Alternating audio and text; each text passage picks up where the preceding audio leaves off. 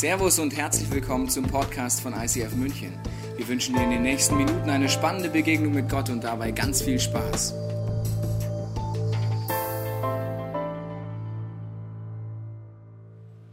Hi Manuela. Oh, hi Adrian. Oh. Super, dass es mal geklappt Ja, hat. voll schön. Gut siehst du aus. Ja, ja, du aber auch. Ja, bei mir war es der Urlaub, der war ja Ah, gigantisch. stimmt. Hast du Fotos dabei? Ja, habe ich, Moment. Ähm, aber erst mal brauche ich was zu trinken. Ähm, Entschuldigung, ja, ein Cappuccino für mich. Danke. Der Cappuccino hier ist richtig gut. Genial. Also, jetzt erzähl mal, wo wart ihr genau? Wir waren am, wir waren am Gardasee noch ganz begeistert. Am Gardasee unten die Südspitze. Ah, stimmt, das hatten Maike und Stefan mir gesagt. Mhm. Ähm, ihr wart da auf einem Campingplatz, oder? Richtig. Und wir haben einfach die Zelte zusammengestellt, direkt an den See. Und dann jeden Morgen diesen gigantischen Ausblick direkt übers Wasser. Wow. Und dann noch unter Bäumen, so total idyllisch. Das war einfach genial. Oh, kannst du mir davon vielleicht den Link schicken? Mhm. Dann überlege ich mir das mal für nächstes Jahr. Auf jeden Fall. Aber nehmen wir auch, auch wirklich Freunde mit. Möglichst Okay. viele, weil dann könnt ihr Aufgaben delegieren. Ne? Bei uns war das so, ein Zelt war fürs Frühstück zuständig, das andere fürs Kochen, Mittagessen und so weiter. Ne? Und so war das total gechillt. Ja, cool. Und was musstet ihr machen? Wir hatten das Beste, die Getränke. Das war genial. In Italien geht ja nichts ohne Aperol Spritz. Ne? Ja, und so haben wir den gemacht und dann kamen auch plötzlich ganz viele Frauen an und die waren teilweise sowas von hübsch. Ah. Egal. Ähm, aber auch eine tolle Erfindung sind Wodka-Melonen. Die haben wir auch gemacht. Äh, auch total witzig. Äh, Es hört sich echt nach einer guten Zeit an. Ja, wirklich. Äh, die Steffi hat das meiste organisiert und das war echt genial, was sie gemacht hat. Ähm, aber ich habe mir gesagt, ach, ich muss nächstes Jahr auch ein paar Sachen machen. Ich muss noch ein paar Sachen noch auschecken. habe da ein paar coole Sachen entdeckt. Ja. Ähm, und lagt ihr dann die ganze Zeit am Strand oder habt ihr auch was anderes gemacht? Du, wir waren super aktiv. Wir waren Mountainbiken, wir waren Klettern, Bergsteigen, äh, wir haben getaucht, wir haben gesegelt, wir sind geschwommen, weil du hast ja, du hast ja da, du hast ja da See und du hast da Berge und schöne Natur und außerdem waren wir alle nackt. Ah, cool. Sag mal, hörst du überhaupt zu? Du spielst die ganze Zeit mit deinem dämlichen Handy darum. Wie? Mein Onkel hatte gerade einen Herzinfarkt. Die sind jetzt auf dem Weg in die Klinik. Ich, ich habe das gerade im Familienchat gelesen. Boah, das, das tut mir voll leid. Ähm, hattest du denn einen guten Draht zu deinem Onkel? Äh, ich meine, hast du einen guten Draht zu deinem Onkel? Das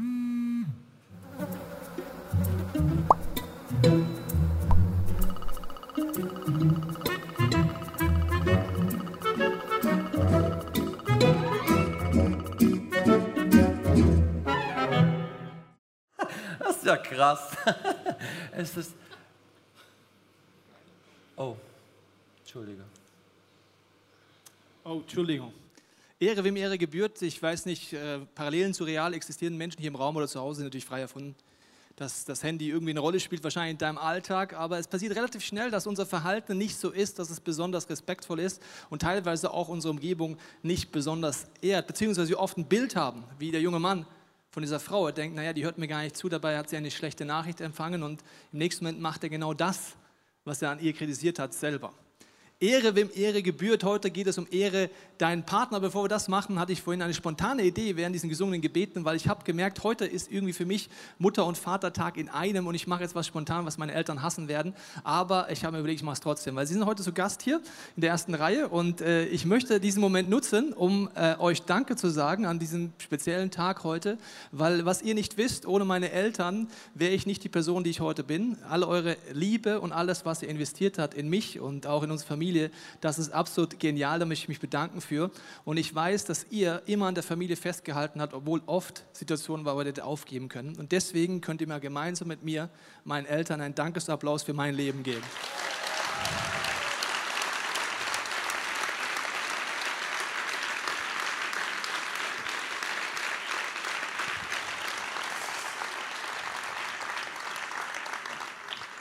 Heute ist das Thema Ehre, wem Ehre gebührt. Das sind natürlich viele Menschen, das sind Eltern, das sind verschiedene. Heute geht es um den Partner. Und bevor ich da einsteige, möchte ich einen Gedanken dir mitgeben, der oft, wenn man das Wort Ehre äh, mitkriegt aus der Bibel, vielleicht dir im Weg steht.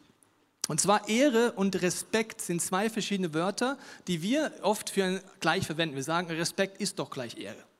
Das Problem an Respekt und das Schöne und das Schlechte an Respekt ist, Respekt muss man sich verdienen.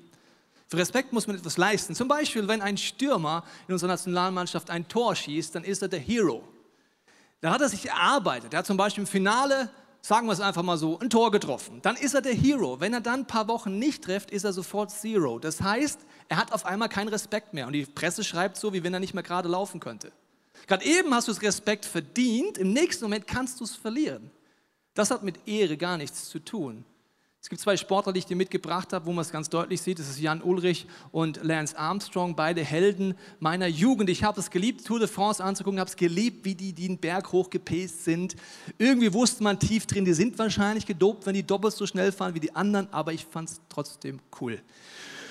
Und dann kam raus, die sind gedopt. Gerade eben noch Riesenrespekt, Krebskrankheit überwunden, trotzdem erfolgreich und auf einmal Respekt über Nacht weg. Respekt verdient man sich, Respekt verliert man wieder. Ehre, wo die Bibel drüber redet, hat was damit zu tun, dass Gott sagt, er ehrt die Menschen und wir sollen Menschen ehren, weil sie in seinem Bild geschaffen sind. Nicht mehr und nicht weniger. Und nicht, weil sie gerade viel oder wenig leisten. Und es gibt eine Bibelstelle, die zeigt das sehr deutlich, 1. Petrus 2,17. Da sagt Petrus folgendes: Ehrt jedermann, habt die Brüder lieb, fürchtet Gott, ehrt den König.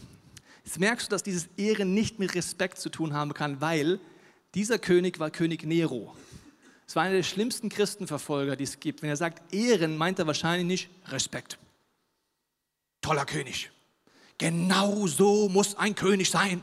Und deswegen ehren wir ihn. Das kann er gar nicht meinen. Er meint, ich ehre ihn jetzt, weil er ist eingesetzt und wir beten für die Leute, die Verantwortung haben, dass die weise Entscheidungen treffen.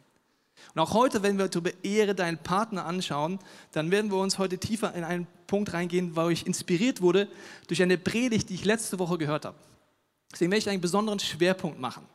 Weil es gibt einen Punkt auf der partnerschaftlichen Ebene, wo ich gemerkt habe, das ist so wie so ein Stachel, der noch tief sitzt in der christlichen Geschichte, vielleicht sogar in deiner persönlichen Geschichte. Und das hat was damit zu tun, inwiefern Frauen geehrt werden. Deswegen gehe ich mal auf die Partnerschaft Mann und Frau heute ein und möchte heute mit dir ein kleines Bible Study machen.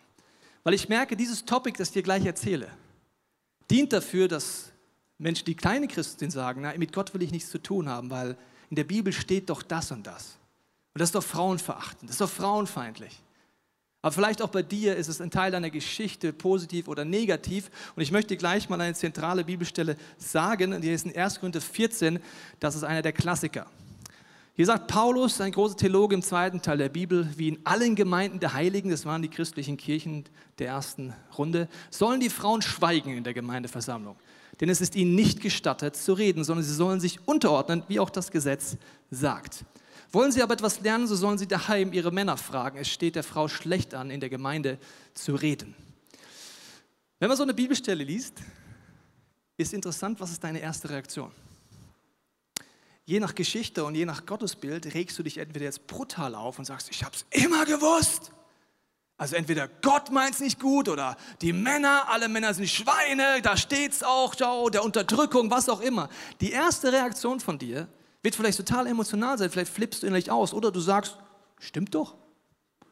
Ich finde es besser, wenn die Frau nicht so viel redet, dann habe ich ein einfaches Leben als Mann. Kann auch sein.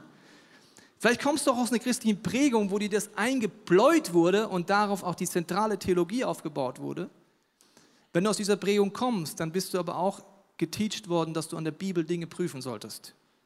Und ich möchte heute dich mitnehmen und mal genauer anschauen, wie man mit solchen schwierigen Bibelstellen umgehen kann und wo du aufpassen solltest, wenn du schnell eine Meinung hast, weil sonst kommt die Theologie, die heißt Frau, Klappe zu, Herd auf. So nenne ich die Theologie. Die kommt relativ schnell dann, ja, und ich möchte heute darüber reden, die biblisch erklären, können Frauen, sollen Frauen leiten und predigen, ja oder nein. Ich werde nicht so tief reingehen in die Unterschiedlichkeit von Mann und Frau, die ist wirklich gewaltig. Ich möchte heute da den Schwerpunkt setzen aufgrund dieser äh, Bibelstelle. Und äh, das Interessante ist, ich finde oft, ich erwische uns Christen, uns alle mal immer wieder dabei, dass wir oft die Bibel lesen, wie die Amis den Wahlkampf verfolgen. Also wir haben eine Meinung, die steht oft relativ erschreckend tief fest. Zum Beispiel, Donald Trump ist ein guter Präsident. Hillary Clinton ist die Beste. Und dann kann passieren, was will. Passieren, was will. Da können Videos auftragen, kommt, dann sagst du einfach, ist immer noch gut. Nee, die ist immer noch gut. Nee, der ist immer noch gut. Und das Erschreckende finde ich, wir lesen oft die Bibel so. Wir haben eine feste Meinung, ist doch ganz klar und da steht es oder was auch immer, ist doch ganz klar, da steht es nicht. Und das ist nicht, wie Gott sagt, wie man mit dem Wort Gottes umgehen sollte, sondern man sagt, okay, Heiliger Geist, zeige mir, was du damit meinst. Lege es aus, sodass ich es verstehe. Und nicht, ich entscheide einfach, wie es zu laufen hat. Und das ist ein bisschen so, wenn man so eine Bibelstelle hat, ist wichtig, rauszuzoomen.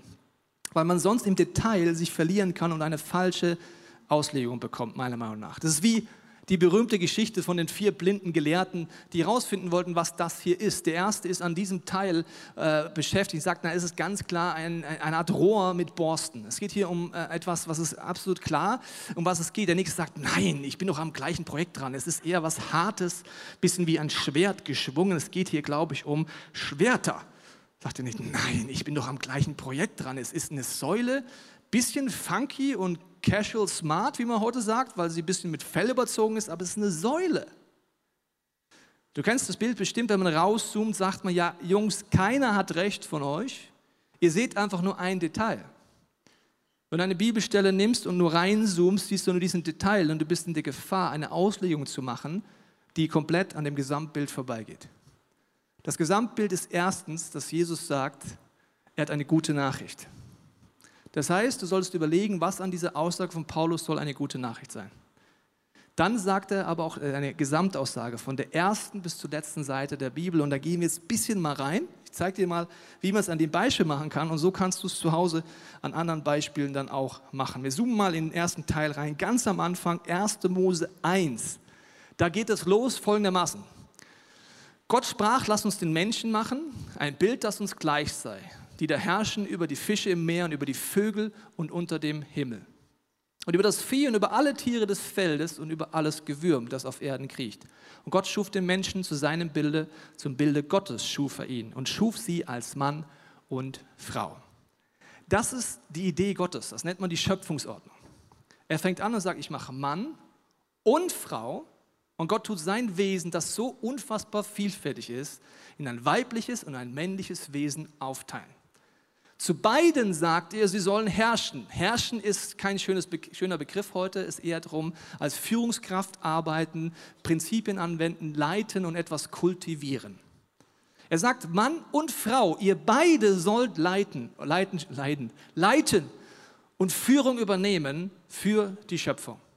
So, das ist Gottes Idee. Er führt sie ein und tut sein Wesen verteilen auf Mann und Frau, dass sie konstruktiv das angehen sollen. Und äh, dann passiert etwas, was sehr dramatisch ist und was immer wieder passiert in der Geschichte. Es ist theologisch, nennt man das Sündenfall. Die Menschen misstrauen Gott und fangen an, sein göttliches Prinzip durch ihr Versagen zu verzerren. Das nennt man dann Sündenfall. Es ist dann nicht komplett vernichtet, diese Idee, aber ich nenne sie immer angenichtet. Also nicht vernichtet, sondern angenichtet. Angenichtet ist eine neue Wortkreation, die ist sehr kreativ. Was heißt das? Das heißt, es ist wie ein Auto, das fährt zwar noch, aber es rappelt und pappelt an allen Stellen und du denkst jederzeit, dass die Kühlung explodiert. Du kannst schon noch fahren damit, aber es ist definitiv nicht so, wie du denkst, also der Erfinder hat sich das Auto mal anders gedacht. Und so ist mit göttlichen Prinzipien, die aufgrund unseres Versagens verzerrt werden oder angenichtet werden und nicht ganz vernichtet, aber angenichtet. Die Folge davon ist, dass Gott sagt, der Mann wird im Schweiße seines Angesichts arbeiten müssen und dann sagte zur Frau was Krasses. Du wirst diesen Mann begehren, er aber wird über dich herrschen. Das ist eine Konsequenz von der angenichteten Kreatur, wo wir göttliche Prinzipien verzehren, aber nicht, weil Gott sagt, gut, jetzt sind wir an dem Punkt, wo ich immer hin wollte. Du Mann, Patriarch, du herrschen, Frau nix, Klappe zu, Herd auf. Jetzt sind wir an dem Punkt. Nein, er sagt, es ist eine Konsequenz aufgrund eures Misstrauens, eures Missachten von meinen Prinzipien und eurem Versagen. Wird das die Konsequenz sein? Ich sage nicht, es soll so sein, es wird einfach so sein. Und seitdem gibt es eine Geschichte, die unfassbar ist von Frauenunterdrückung, Patriarch und Verzerrung bis hin in die Theologie bis heute, was Frauen angeht. Gottes Idee war von Anfang an klar. Gottes Idee geht dann durch den ganzen ersten Teil der Bibel durch. Im zweiten Teil der Bibel geht dann um Jesus und Jesus hat das Ziel, das, was wir verzerren an göttlichen Ideen, wiederherzustellen. Die Schöpfungsordnung uns zu zeigen und sie wiederherzustellen. Dass das Auto wieder fährt, dass es erneuert wird. Er sagt, du kannst eine neue Kreatur werden, wie ein neues Auto, das fährt und die Klimaanlage funktioniert auch noch. Das ist die Idee von Jesus. Paulus, der diese Aussage sagt im Galaterbrief dann folgendermaßen. Er sagt, jetzt ist es nicht mehr wichtig, weil bis dahin war das wichtig aufgrund vom Sündenfall, ob ihr Juden oder Griechen, Sklave oder Freier, Männer oder Frauen seid. In Christus seid ihr alle eins. Aha, also gleichwertig, aber nicht gleichartig. Ganz wichtig, gell? Da haben wir keine Zeit darauf einzugehen. Verstehst bitte nicht so, Männer und Frauen, alles gleich. Nur verschiedene Geschlechtsteile. Nee. Große Unterschiede. Mir geht es darum, um die Wertigkeit, okay? Und die Wertigkeit, sagt hier Paulus, ist gleich. Und das siehst du auch im ersten Teil der Bibel deutlich, dass da zwei Modelle gibt von Frauen. Einmal konstruktiv, die leiten und predigen und kommunizieren und einmal destruktiv. Konstruktiv, Richter 4 ist ein Buch im ersten Teil, Deborah. Deborah ist äh, Richterin, das war damals wie Bundespräsident, Bundeskanzler und oberster Armeeführer in einem. Recht mächtig. Die hat auch Recht gesprochen und die war Richterin. Das Interessante ist, dass sie, wie gesagt dass Männer und Frauen zu ihr kamen, sie Recht gesprochen hat, dass sie dem obersten Befehlshaber äh, Befehle gegeben hat, wie so als oberste Königin oder oberste Präsidentin und gesagt hat, wir ziehen in den Kampf.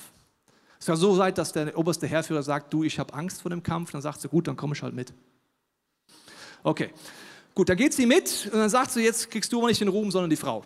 Gut, das ist dann so eine kleine Nebensache. Okay, aber jedenfalls, sie wird dargestellt und es wird ganz viel in der Bibel nicht gesagt. Vor 3000 Jahren, es wird nicht gesagt, wisst ihr Jungs, es gab ein Problem. Alle Männer waren ausgestorben in Israel oder konnten nicht mehr gerade gehen. Die Deborah war die letzte, die übrig war und deswegen musste Gott eine Frau nehmen. Das steht da gar nicht. Es gibt nicht mal eine Diskussion darüber, sondern Deborah hatte offensichtlich die Gabe zu führen und zu leiten und nicht, weil sie eine Quotenfrau war und die Bundesregierung ein Gesetz geändert hat, sondern weil sie das Calling hatte, zu leiten und zu kommunizieren. Und sie hat Männer und Frauen zum Aufblühen gebracht. Jetzt kommt Variante 2, ich stelle sie mir so vor, sie heißt Atalia. Ja, so stelle ich es mir ungefähr vor. Zweite Könige kannst du nachlesen. Diese Frau, I hate man, wie soll ich sagen, so eine aggressive, männerhassende Frau. Als ihr Sohn stirbt, der auf dem Thron sitzt, kommt sie auf die Idee, alle männlichen Nachkommen, die ansatzweise ein Recht haben könnten, König zu werden, zu töten. Warum? Damit sie Königin werden kann. Sie hat es so oben gemacht, wenn kein Mann mehr da ist, dann muss sie. Das heißt, sie hat Männer vernichtet, sie hat sie gehasst, sie hat eine Abneigung gehabt und oft kommt das her von diesen ersten Momenten, wo aufgrund des destruktiven Verhaltens von Männern Frauen verletzt werden und aufgrund der Verletzung in ein krasses Gegenteil gehen müssen, das manchmal bis zum militanten Feminismus reicht, um dann wieder gegen die Männer zu kämpfen und sie zu töten. Und Natalia macht das und das zeigt die Bibel ganz klar auf. Sie war gehasst von Männern und Frauen übrigens. Das hatte nichts mit ihrem Calling zu tun, es hatte etwas aus einem Antriebsfeder, ich beweise es jetzt jedem. Und nicht, das ist mein Calling. Sie wurde später umgebracht und das ganze Volk hat gejubelt. War nicht so ein guter Bundespräsident, würde ich sagen. Wenn alle sich freuen, dass du tot bist, dann hast du vielleicht nicht alles richtig gemacht. Okay, das sind zwei Varianten im ersten Teil der Bibel. Und äh, jetzt gehen wir in den zweiten Teil und schauen dort an, mit dem Rauszoomen, was dort jetzt gibt. Vorher sage ich dir die Zusammenfassung. Gott schafft Mann und Frau als sein Gegenüber, sagt zu beiden, sie sollen Leitung und Führung übernehmen. Es gibt einen Bruch da drin, wo der Mensch Dinge reinbringt, die Gottes Ideen nie waren und sie dadurch Gott nicht mehr repräsentieren gemeinsam. Er sagt, sie sind wie gegenseitig, müssen sich unterstützen, Mann und Frau als Team. Deborah hat es konstruktiv gemacht, Atalia hat es destruktiv gemacht. Jetzt nähern wir uns dem Kollegen Paulus. Wir gehen mal weiter ins Neue Testament, da gibt es Matthäus, Markus, Lukas, Johannes, da geht es um Jesus. Stellen uns kurz die Frage, hat Jesus was darüber gesagt, dass die Frau Klappe zu, Herd aufmachen soll? Gar nichts hat er dazu gesagt. Nichts. Und jetzt kommt Paulus. Okay, das heißt, es scheint für Jesus vollkommen normal gewesen zu sein, dass Frauen dabei waren. Siehst du auch die Revolution, dass Jesus Frauen die Ehre zeigt, dass sie ihn als erstes als den Auferstandenen sehen. das ist so gar nicht das, was Patriarch will. Wie die Frau hat zuerst die aller, aller, aller wichtigste Message der Weltgeschichte verstanden und preacht darüber. Die erste Auferstehungspredigt waren Frauen. Und die Männer haben gezweifelt. Okay, gut. Aber es geht dann weiter und das ist jetzt wichtig, das müssen wir uns anschauen. Wie gehe ich jetzt mit diesen Bibelstellen um? Zum Beispiel in 1. Korinther 14. Die Aussage nehmen wir uns nochmal hervor.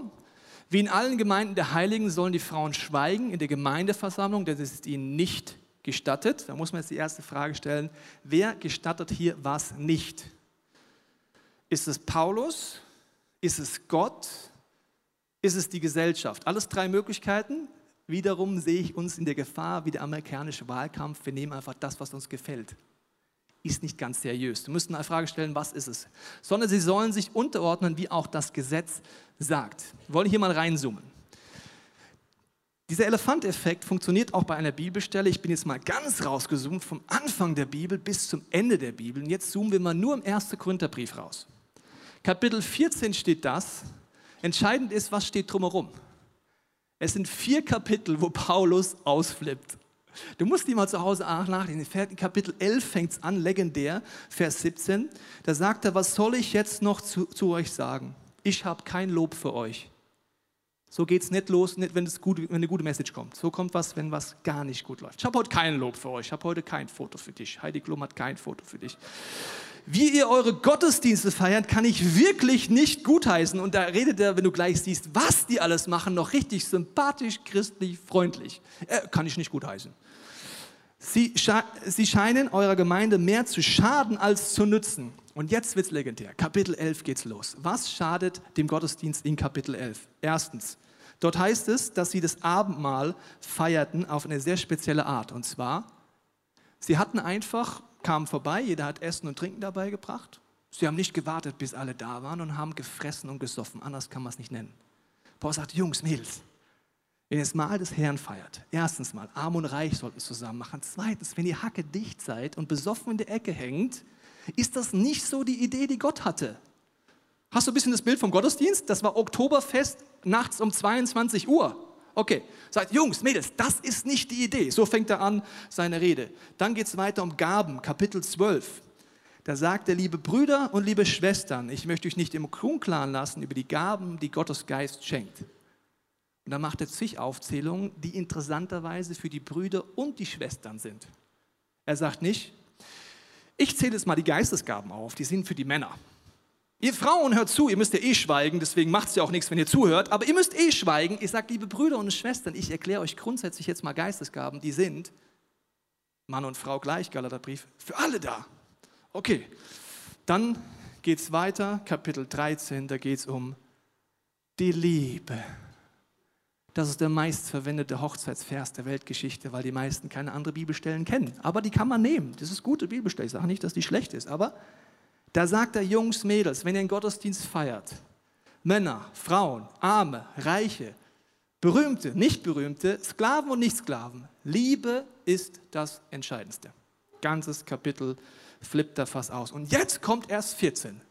Hast du noch das Bild vom Gottesdienst? Riesenchaos, hacke dicht in die Ecke, da hinten ist Oktoberfest. Und jetzt sagt er so Dinge wie, ruft nicht alle dazwischen, macht's nacheinander. Wenn jemand bei euch reinkommt, der kein Christ ist, der versteht kein Wort, wenn er das nur in Ekstase abgeht. Und er sagt zig Sachen. Und er sagt zum Beispiel auch einen ganz, ganz wichtigen Punkt, da habe ich eine Frage an dich, weil es ist ja total unordentlich hier. Gell? Was würdest du sagen, was ist der, das Gegenteil von Unordnung? Jemand einen Vorschlag? Ordnung. Das hat wahrscheinlich jemand gesagt, der aus Deutschland kommt. Weil ich würde auch sagen, Ordnung. Das Gegenteil von Unordnung ist doch Ordnung.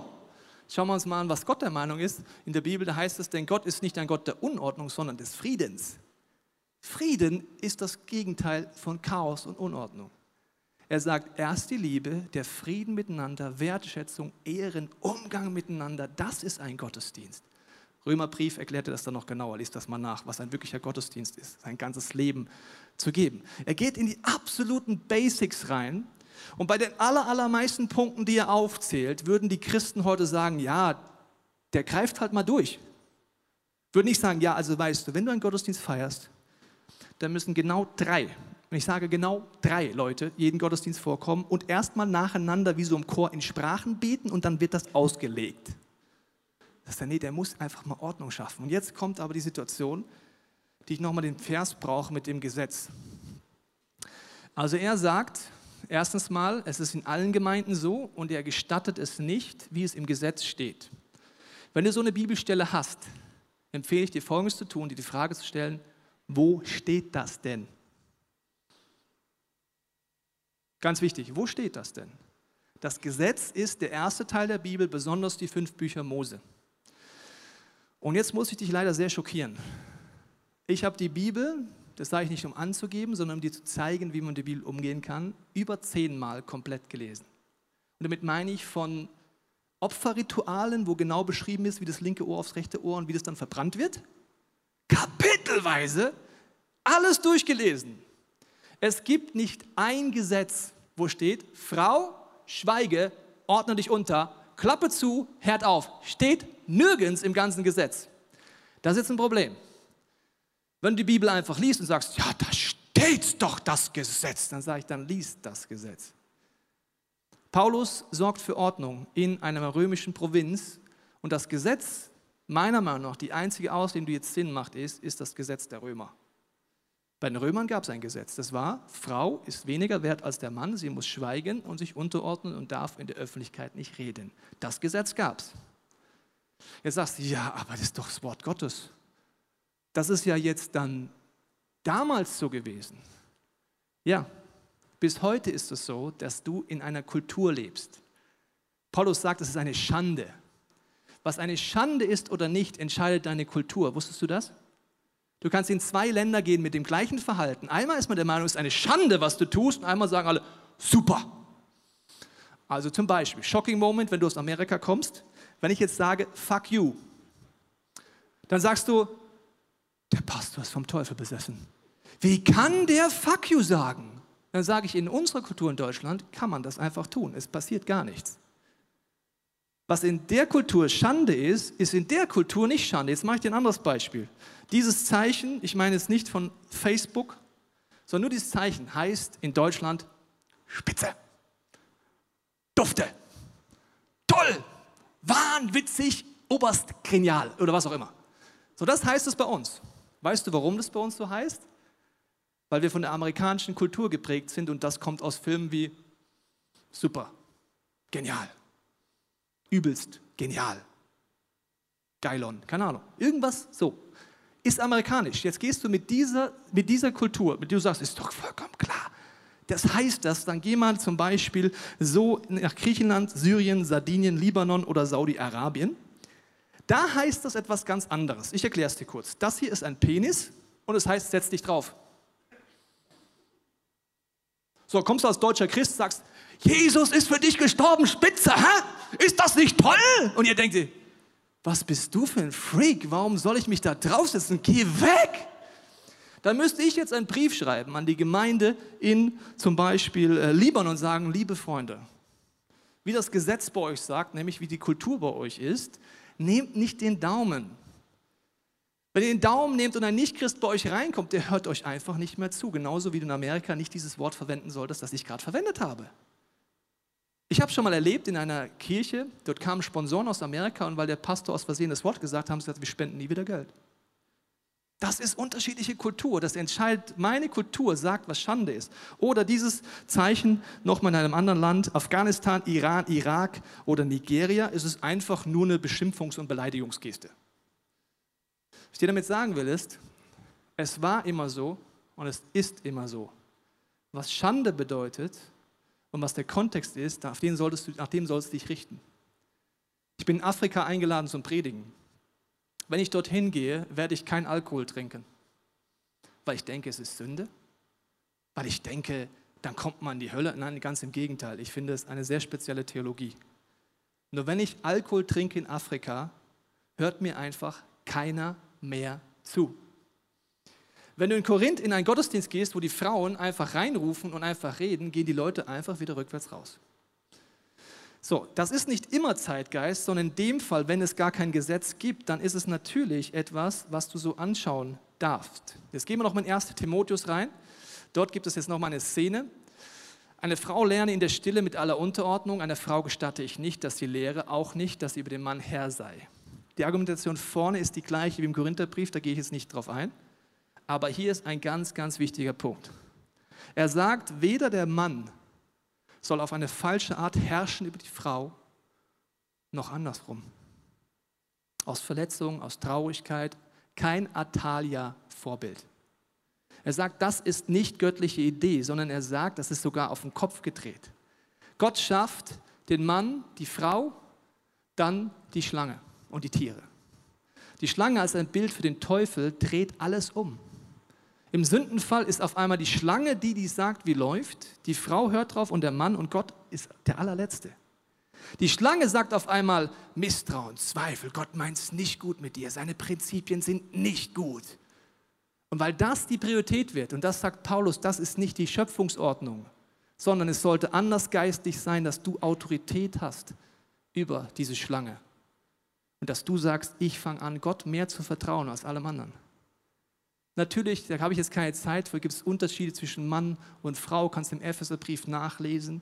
Da sagt Paulus Aufgabe Männer, Aufgabe Frauen. Aber der entscheidende Punkt ist, wenn du an der Bibel ableitest, sagst, Frauen dürfen nicht leiten und dürfen nicht lehren, dann bist du, wie soll ich sagen, meiner Meinung nach nicht auf der Gesamtbibel unterwegs, sondern hast etwas eingebläut bekommen, was nicht göttlich ist. Und dann möchte ich dir noch mal Folgendes sagen. In der Apostelgeschichte gibt es Szenen, die sind herausfordernd. Ganz besonders, wenn diese Theologie schon lange dich beschäftigt. In der Apostelgeschichte gibt es Szenen, dass innerhalb von wenigen Wochen die Grundsatztheologie der Beteiligten sich komplett ändert. Petrus ist zum Beispiel der Meinung, Jesus ist nur für die Juden gekommen. Da rede ich nicht über eine Speziallehre und ein bisschen Zusatz, sondern das war das absolutes Fundament seines Glaubens aller Generationen vor ihm. Auf einmal kommt er in eine Veranstaltung, wo Tausende von Nichtjuden sind und der Heilige Geist ist dummerweise gefallen und denkt sich, was mache ich denn jetzt? Das passt ja gar nicht in mein Gottesbild und schon gar nicht, wie ich bis jetzt die Bibel verstanden habe, rein. Das überfordert mich. Aber er weiß, dass Gott größer ist und dass Gott ihm die Auslegung geben muss und er nicht derjenige ist, der sagt, nee, aber Theologie ist hier oben, sondern Gott ist hier oben. Und er verändert seine Theologie kurze Zeit später. Bis dahin war Beschneidung für die ersten Christen das Ding. Das Ding. Und dann auf einmal merken sie, wir müssen uns nicht mehr beschneiden lassen. Wenn du eine Theologie hast, egal welche, bitte ich dich immer wieder, die Schöpfungsordnung zu respektieren. Gott ist der Oberste und seine Prinzipien und die Demut heißt, Gott zeige du mir, was du denkst. Es dürfen keine anderen Theologien und schon gar keine destruktiven Dinge dich prägen oder dich beherrschen, in diesem Bild gesprochen. Am Ende vom Tag ist es bei beiden so, dass Mann ohne Frau einen Mangel hat und Frau ohne Mann. Das mögen die wenigsten heute hören, aber das ist auch ein göttliches Prinzip. In dieser Kirche machen wir diese Prinzipien so, dass meine Frau und ich gemeinsam diese Kirche leiten mit dem Leitungsteam, in unserer Unterschiedlichkeit uns ergänzen, uns Gott zur Verfügung stellen. Ich nur alleine bin begrenzt, meine Frau alleine ist begrenzt. Und deswegen ist das unser Wunsch, dass das in unserer Kirche auch noch stärker wird und durchbricht. Ich möchte heute den Schwerpunkt setzen Wertschätzung der Frau, dir zeigen, wenn die Bibel für dich etwas ist, dem du nicht nähern konntest, aufgrund von Aussagen, wie du umgehen kannst und vor allen Dingen, warum es meiner Meinung nach laut der Bibel normal ist, dass Frauen leiten, dass sie kommunizieren, dass sie predigen. Und ich möchte jetzt gleich beten und wenn du magst, kannst du mitbeten und dir die Frage stellen, wo gibt es in deinem Herzen Verletzungen aufgrund von Verdrehung der Schöpfungsordnung? vielleicht von Handeln oder Aussagen. Vielleicht ist es bei dir, dass du als Mann unterwegs bist und du hast vielleicht so Atalia-Frauen getroffen, die einfach aus Männerhass getötet haben, auch durch ihr Handeln in dir Spuren hinterlassen haben und dein Frauenbild zerstört haben. Vielleicht bist du als Frau heute hier und du hast die negativen Konsequenzen dieses Patriarchs gemerkt, dass du deine Gaben nicht entfalten konntest oder dein Potenzial nicht entfalten konntest obwohl Gott dir doch Gaben gegeben hat, laut Korinther 12, haben Leute dir gesagt, ja, aber diese Gaben darfst du nicht ausleben. Was für ein Gott würde dir Gaben geben, wenn du sie gar nicht ausleben darfst? Er hat dich genauso berufen, egal ob Mann oder Frau. Und ich möchte gleich dafür beten, dass Verletzungen wir zu Gott bringen können, aber auch, dass Gott uns dorthin führt, dass wir sagen, ich möchte die Schöpfungsordnung haben, dass Gott das Oberste ist und dass seine Prinzipien mich leiten. Wenn du magst, kannst du deinem Herzen mitbeten. Vater, ich danke dir für jede Person heute hier und zu Hause, die es anschauen. Ich bete, Heiliger Geist, dass du diese nächsten Minuten nutzt, uns das zu zeigen, wo vielleicht dieser Sündenfall auch in meinem Leben sich ereignet hat. Wo ich vielleicht verletzt bin, von Frauen oder von Männern. Wo ich an Gottes Wesen gezweifelt habe, so wie die Schlange Adam und Eva einredet, man kann dir nicht vertrauen. Ich bete, dass du das ausgießt, Heiliger Geist, dass wir wieder die Bibel aufschlagen, dich suchen, dir vertrauen und dranbleiben, bis wir dir begegnen. Ich danke dir, Heiliger Geist, dass du auch nochmal Theologien in uns verändern möchtest. Ich bete für jede Person, die dich noch nicht kennt, dass wir in den Minuten, die jetzt kommen, merken, dass wir dir vertrauen können, dass wir dich suchen können, auch der Bibel und dir eine Chance geben können. Ich bete, dass du in der Stille uns jetzt zeigst, was du uns zeigen möchtest heute, was du ansprechen möchtest und wo du eingreifen möchtest in unserem Leben.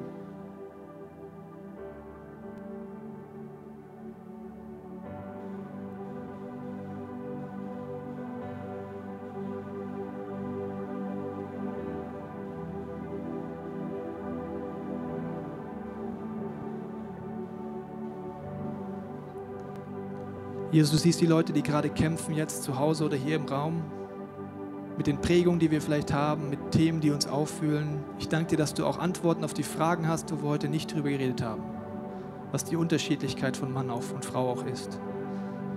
Ich bete für diese nächsten Minuten, dass du unser Herz öffnest, unser Geist öffnest, heilst und wiederherstellst. Du hast gesagt, du kannst uns zu einer neuen Kreatur machen. Wir wollen dir ähnlicher werden. Menschen ehren, Frauen, Männer, Partner. Amen. Wir hoffen, dass dir diese Predigt weitergeholfen hat. Wenn du Fragen hast, kannst du gerne an info at icf-moenchen.de mailen und weitere Informationen findest du auf unserer Homepage unter www.icf-moenchen.de.